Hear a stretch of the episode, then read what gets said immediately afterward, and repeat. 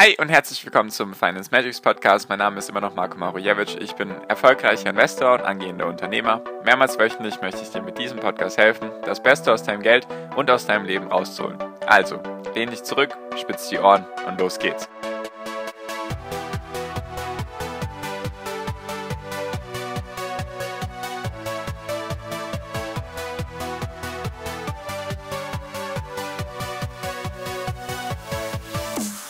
Hi und herzlich willkommen zum Finance Magics Podcast. Wir sind heute bei Folge 245 und heute möchte ich mit dir darüber reden, warum hohe Arbeitslosigkeit zu hohen Aktienkursen führt. Genau. Und zwar habe ich da eine Grafik gesehen, die eben das Verhältnis macht zwischen Arbeitslosenquote in den USA und die Durchschnittsrendite vom SP 500 in dieser Zeit. Sozusagen einmal unter 5% Arbeitslosenquote, 5 bis 7%, 7 bis 9 Prozent Arbeitslosenquote und über 9 Prozent. Und wie sich der SP 500, eigentlich der wichtigste Index der Welt, könnte man fast schon sagen, wie der sich entwickelt hat, durchschnittlich pro Jahr, während die Arbeitslosenquote sozusagen in diesen Bereichen unterwegs war. Genau, und da kam überraschenderweise raus, dass je höher die Arbeitslosenquote ist, desto höher ist auch die Aktienrendite gewesen, beziehungsweise die Rendite vom SP 500. Und wirklich sehr, sehr krasse Unterschiede. Die möchte ich dir heute vorstellen und natürlich auch, warum das nicht ganz stimmt. Also warum dieser Datenpunkt, diese Kombination von diesen beiden Daten isoliert an sich richtig ist, nur wenn du sie in den großen Kontext einbaust, dann ist sie das eben nicht. Und das wollte ich heute mit dir teilen, eben diesen, diese Grafik. Fangen wir jetzt einfach mal damit an, wenn die Arbeitslosenquote unter 5% war. Also sozusagen vor Corona. Da war die Arbeitslosenquote unter 5%. Und dieser Zeitraum kam 24% der beobachteten Jahre vor. Also sozusagen Beispiel, ich weiß jetzt nicht ganz genau, wie viele Jahre da reingezählt haben. Ich vermute irgendwie um die 100 Jahre, vielleicht auch ein bisschen mehr. Und von diesen 100 Jahren gab es sozusagen, also als Beispiel jetzt, ich weiß natürlich nicht ganz genau, wie viele Jahre es sind, nur von, den, von der Anzahl der Jahre waren 24% der Jahre gab es eine Arbeitslosenquote unter 5%. Also in den USA, jetzt nicht global oder deutschlandweit, sondern in den USA. Und in dieser Zeit, in denen die Arbeitslosenquote oder in der die Arbeitslosenquote so extrem niedrig war, hat der SP 500 es geschafft, 3,9% Rendite pro Jahr zu bringen. Was sehr, sehr wenig ist, wenn du ja davon ausgehst, Durchschnittsrendite MSCI World irgendwie 7, 7,5%, 7,7%, dann überrascht es dann doch, sehr stark, wenn eigentlich der Wirtschaft, wenn es der Wirtschaft gut geht und die Arbeitslosenquote so extrem niedrig ist, dass der SP 500 dann nur 3,9% gebracht hat. Genau, was jetzt viel, viel häufiger vorgekommen ist, ist eine Arbeitslosenquote von 5 bis 7%. Die kam in 47% der Zeiträume vor. Also beispielhaft 100 Jahre, dann kamen sie in 47 Jahren. Gab es eben eine Arbeitslosenquote von 5 bis 7% in den USA. Und in dieser Zeit hat der SP 500 8,3% Rendite pro Jahr gebracht.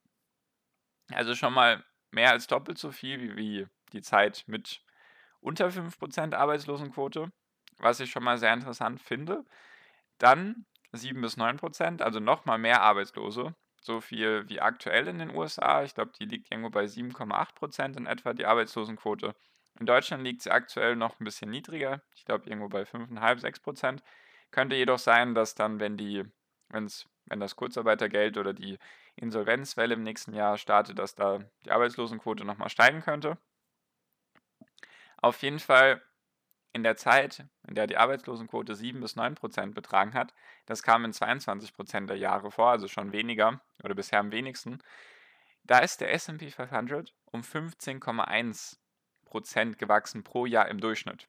Nur wichtig nochmal, die Daten, die ich dir genannt habe, durchschnittlich pro Jahr. Also jetzt nicht in dem einen Jahr, sondern wirklich durchschnittlich pro Jahr, wenn du alle Zeiträume betrachtest. Was ich sehr interessant finde, weil komischerweise Arbeitslosenquote bisher nochmal höher als in den zwei Beispielen davor und die Rendite vom SP 500 ist nochmal höher gewesen. So, jetzt kommt da was ganz Interessantes. Und zwar, wenn die Arbeitslosenquote in den USA über 9% lag, was sie zum Beispiel kurz im März, April, Mai, oder ich glaube April, Mai, Juni, da war sie auf jeden Fall in den USA über 9%.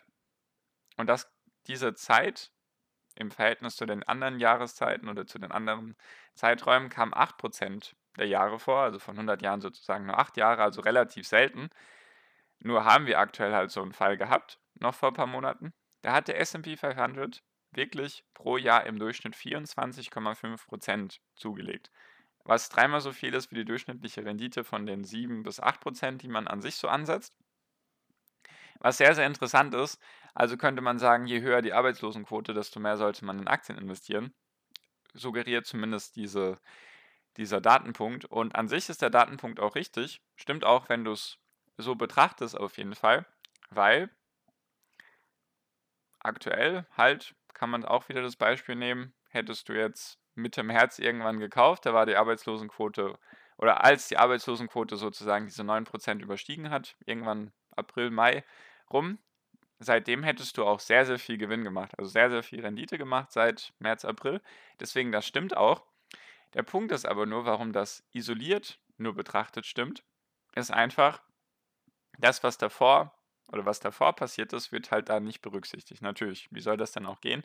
Nur eine hohe Arbeitslosenquote korreliert meistens mit steigenden Aktienkursen, einfach weil wir davor schon diesen Crash hatten an der Börse, weil die Börse nimmt ja meistens das vorweg, wie jetzt bei uns im Februar, März, als die Börsen runtergegangen sind und die Arbeitslosenquote war im Februar und März, war sie ja noch relativ niedrig, also irgendwas mit 3 bis 4 Prozent.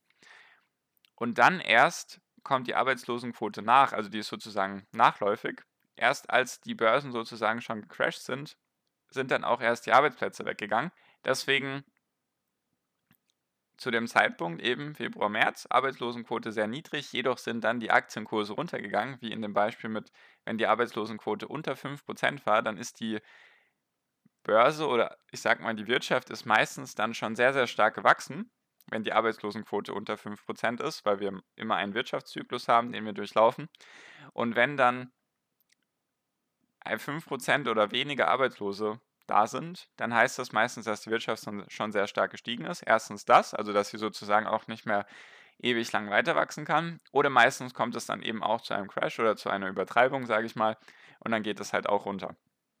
Deswegen ist das verzögert immer. Und jetzt dann halt Arbeitslosenquote über 9%. Da hatten wir an der Börse sozusagen schon das Schlimmste durch. Hättest du halt gewartet, bis die Arbeitslosenquote höher als 9% ist, und hättest dann gekauft, dann hättest du halt sehr, sehr viel mitgenommen, weil der Crash davor schon passiert ist. Also muss jetzt auch kein Crash gewesen sein in den anderen Zeiträumen, in denen die Arbeitslosenquote über 9% war. Nur meistens ging es dann schon mit den Aktienkursen sehr stark runter und dann kommt erst die Arbeitslosenquote, also die erhöht sich erst im Nachhinein. Deswegen haben wir eben diese Diskrepanz.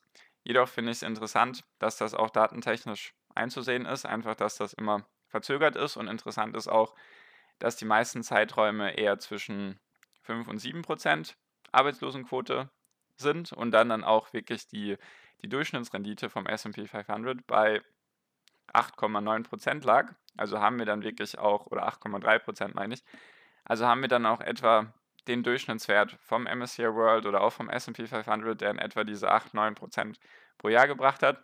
Und das ist eben korreliert halt auch immer logischerweise mit der Arbeitslosenquote. Und deswegen finde ich das einen sehr interessanten Datenpunkt, den man dann beobachten kann, auch für die Zukunft vielleicht. Wenn wir dann wieder Arbeitslosenquoten unter 5% haben, dann könnte das halt sein, dass wir dem Ende des Wirtschaftszykluses entgegenkommen. Also einfach, weil dann schon ganz viele Leute arbeiten, es fast keine Arbeitslosen mehr gibt alle Stellen belegt sind und dann ist es halt schwierig für die Wirtschaft nochmal sehr, sehr stark zu wachsen. Deswegen kommt es dann vielleicht mal zu einer Korrektur, vielleicht von sogar 20, 30 Prozent oder wie dann halt während des Corona-Crashs von knapp 40 Prozent. Und dann sinkt die Arbeitslosenquote oder beziehungsweise sie steigt, es gibt mehr Arbeitslose und dann erholt sich meistens die Börse in diesem Zeitraum, in dem die Arbeitslosenquote sehr hoch ist, weil sie das vorwegnimmt, dass es der Wirtschaft wieder besser geht. Deswegen haben wir dann auch oft, also hättest du zum Beispiel erst darauf gewartet, bis sich, oder würdest du jetzt darauf warten, bis die Arbeitslosenquoten wieder unter zum Beispiel 7% sind oder unter 5% oder unter 6%, dann hättest du halt den ganzen Schwung nach oben schon wieder verpasst. Das habe ich, glaube ich, auch in meiner Podcast-Folge gesagt. Die Börse nimmt halt viele Sachen vorweg, eben die schlechten Sachen zuerst und dann auch, wenn sie sich erholt, nehmen das eben die Börsen vorweg, weil sie eben die Zukunft handeln. Und deswegen finde ich den Datenpunkt sehr interessant. Den werde ich in Zukunft auch dann beobachten, genauer wie dann eben die Entwicklung ist, wo wir aktuell mit der Arbeitslosenquote stehen. Einfach finde ich sehr interessant für die Zukunft. Genau, vielleicht hilft das ja dann dir oder mir vor dem nächsten, vor der nächsten Korrektur oder vor dem nächsten Crash oder was auch immer dann passiert. Genau, fand ich einen sehr wichtigen oder sehr interessanten Datenpunkt oder eine sehr interessante Datenmenge, die du beobachten kannst, auch in Zukunft, einfach weil sie relativ simpel ist, weil du da auch nichts für ausrechnen musst. Vielleicht hilft es dir.